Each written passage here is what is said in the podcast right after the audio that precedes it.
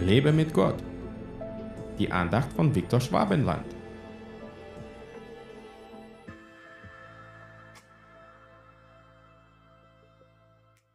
Dieses eine aber sollt ihr nicht übersehen, Geliebte, dass ein Tag bei dem Herrn ist wie tausend Jahre und tausend Jahre wie ein Tag. 2. Petrus 3, Vers 8. Diese Worte erinnern uns an die Zeit und die Souveränität Gottes. Sie laden uns ein, unser Verständnis von Zeit und Ewigkeit zu überdenken und in der Perspektive Gottes zu denken.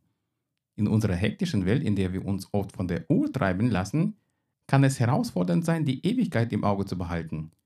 Wir sind gewohnt, Tage und Jahre zu zählen und uns auf unsere begrenzte Zeitspanne hier auf der Erde zu konzentrieren. Doch im Reich Gottes spielt Zeit eine andere Rolle.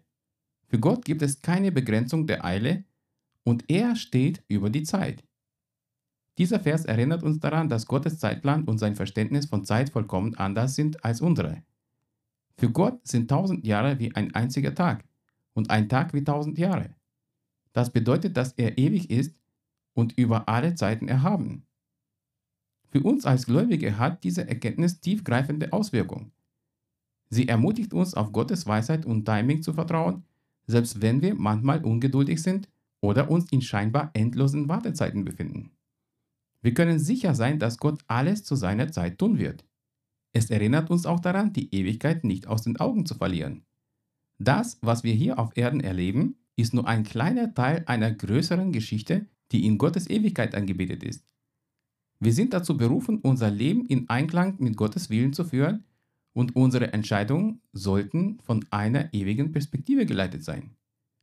Verzweifle nicht, wenn Gott etwas in deinem Leben nicht sofort macht, denn er hat seinen eigenen Zeitplan dafür.